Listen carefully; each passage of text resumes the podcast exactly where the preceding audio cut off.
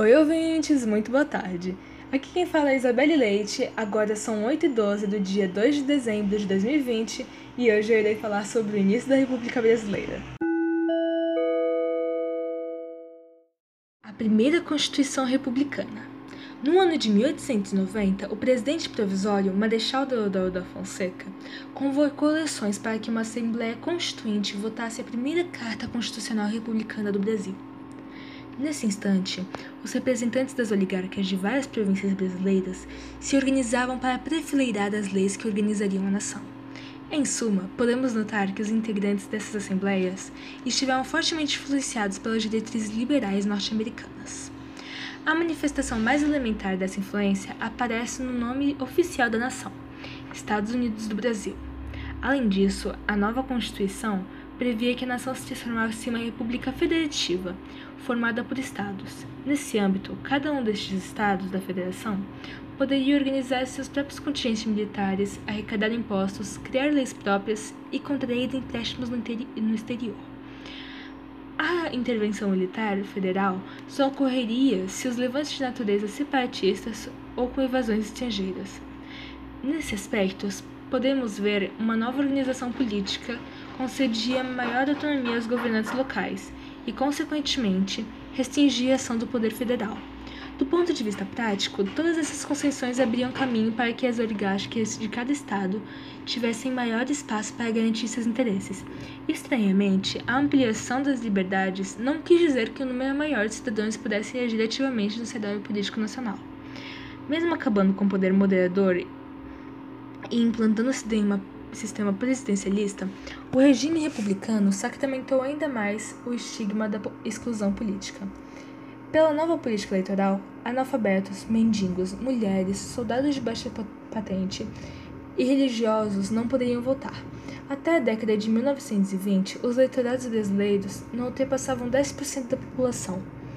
Isso se restringia a homens maiores de 21 anos que fossem alfabetizados. Buscando uma natureza laica, a Constituição de 1891 estabeleceu a separação entre a Igreja e o Estado, paralelando a criação do casamento civil, do atestado de óbito e da certidão de nascimento. Afastava a permanência de antigas funções públicas antigamente reservadas aos membros do clero católico. Tais funções, aparentemente, aparentavam o surgimento da liberdade religiosa no país, Contudo, por diversas vezes, as autoridades republicanas censuraram as manifestações religiosas de natureza afro-brasileiras. Querendo garantir sua permanência do poder, Deodoro da Fonseca conseguiu que os constituintes estipulassem a primeira eleição presidencial fosse indireta. Ao fim da votação, o Marechal assumiu o governo brasileiro ao lado do vice Floriano Peixoto, que tinha sido oferecido ao cargo pelos setores de oposição. Dessa forma, a nação brasileira passava a estar sob a vigência do seu primeiro presidente eleito. República da Espada A República da Espada foi o período inicial da Primeira República Brasileira, de 1889 a 1930.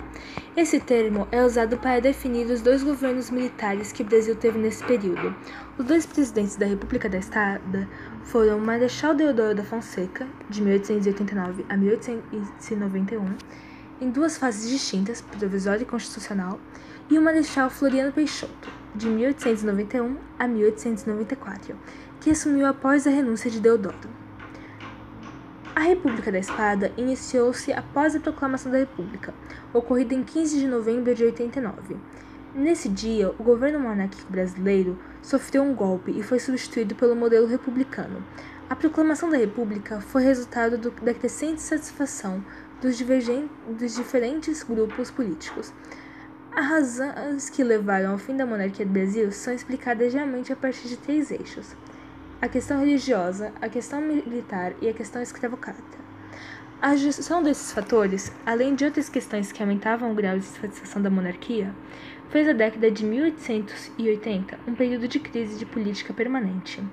A monarquia brasileira não conseguia mais atender os interesses dos diferentes atores políticos, o que levou a uma demanda por alternativas de governo, nesse caso, a República. O fortalecimento republicano do Brasil mobilizou nomes importantes da época, que em 1800, novembro de 1889 reuniram-se com o Marechal Deodoro da Fonseca para que ele liberasse um golpe contra o governo. Deodoro da Fonseca era um monarquista. No entanto, estava insatisfeito com o governo, então aceitou liderar o golpe. No dia 15 de novembro de 1889, o gabinete ministerial foi deposto pelo golpe, e horas depois, José do Patrocínio proclamou a República.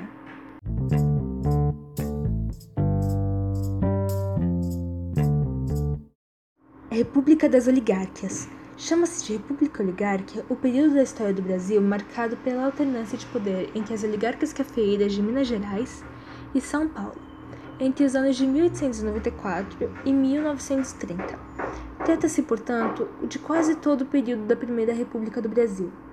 Oligárquia significa governo de poucos, ou seja, esse período foi na história do Brasil em que, mesmo tecnicamente vivendo um regime democrático, o poder esteve detido na mão de poucas pessoas, e essas pessoas tomavam decisões a fim de beneficiar apenas a si próprias. A República Oligárquica foi marcada pela chamada política dos governadores, que consistia na troca de favores do governo federal com as oligarquias locais. O governo federal, na intenção de acabar com as disputas regionais que aconteciam entre os estados brasileiros, começavam a apoiar as oligarquias mais poderosas, concedendo favores e oferecendo recursos para cargos aliados. Em troca, os oligarcas se comprometeram a apoiar o governo federal a partir da eleição de deputado, que no legislativo votariam a favor das medidas propostas pelo governo. Com essa política, o governo brasileiro consolida seu poder sobre os estados, impedindo que o federalismo levasse a movimentos separatistas ou de guerra civil. Ao mesmo tempo, as oligarquias tinham seu poder político reforçado. Para que esse acordo fosse viável, era necessário que os candidatos certos fossem eleitos. A República Oligárquica foi marcada, portanto, por uma política café com leite, que consistia na união das duas oligarquias mais poderosas do período, São Paulo e Minas Gerais.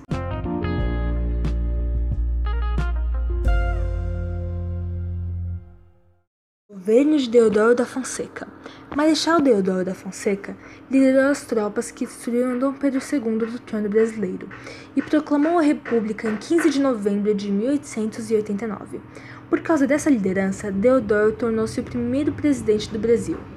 Ele realizou a separação entre o Estado e a Igreja, o enchilhamento, que foi, política, que foi uma política econômica liderada pelo ministro Rui Barbosa, de concessão de créditos para incentivar a agricultura, o comércio e a indústria, mas não obteve sucesso.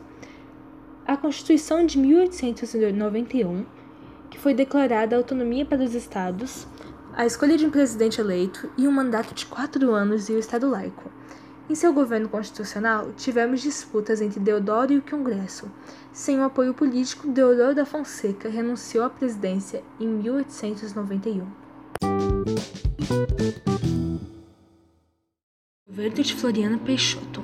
O governo de Floriano Peixoto, de 1891 a 1894, foi o segundo período histórico conhecido como a República da Espada. Como era vice do presidente Marechal Deodoro da Fonseca, assumiu a presidência quando este renunciou, em novembro de 1891. Foi caracterizado principalmente pela adoção de medidas populares, enfrentamento de movimentos de oposição e consolidação da República. Eleições de Cabresto. O que ficou conhecido como voto de Cabresto ocorreu em todo o território nacional mas é notado em, principalmente nas pequenas províncias onde os verdadeiros coronéis, proprietários de terras e, portanto, os patrões de boa parte considerável da população local, orquestravam as decisões políticas através da pressão e da coação do voto de seus empregados. Seus currais eleitorais eram espaços de mando e desmando, onde as decisões dos coronéis locais determinavam a ação da população local. Desde o Império, a fraude eleitoral sempre foi prática corrente no Brasil. Mas foi no, no, momento da Primeira República que a ação fraudulenta teve seu auge.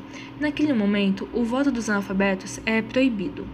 Porém, uma das práticas de fraude, os coronéis entregavam escritos em papel o nome do candidato a seus empregados, que depositavam na urna. O transporte aos locais de votação também é garantido por esses coronéis, que mantinham seus interesses em pauta, mexendo as peças do tabuleiro político como bem lhes apeteciam. Assim como a fraude, havia venda de votos por pequenos interesses, promessas particulares dos oligarcas aos pobres, camponeses e empregados locais. Para os, para os, casos onde a venda não garantia a lealdade do voto, as formas violentas de convencimento faziam.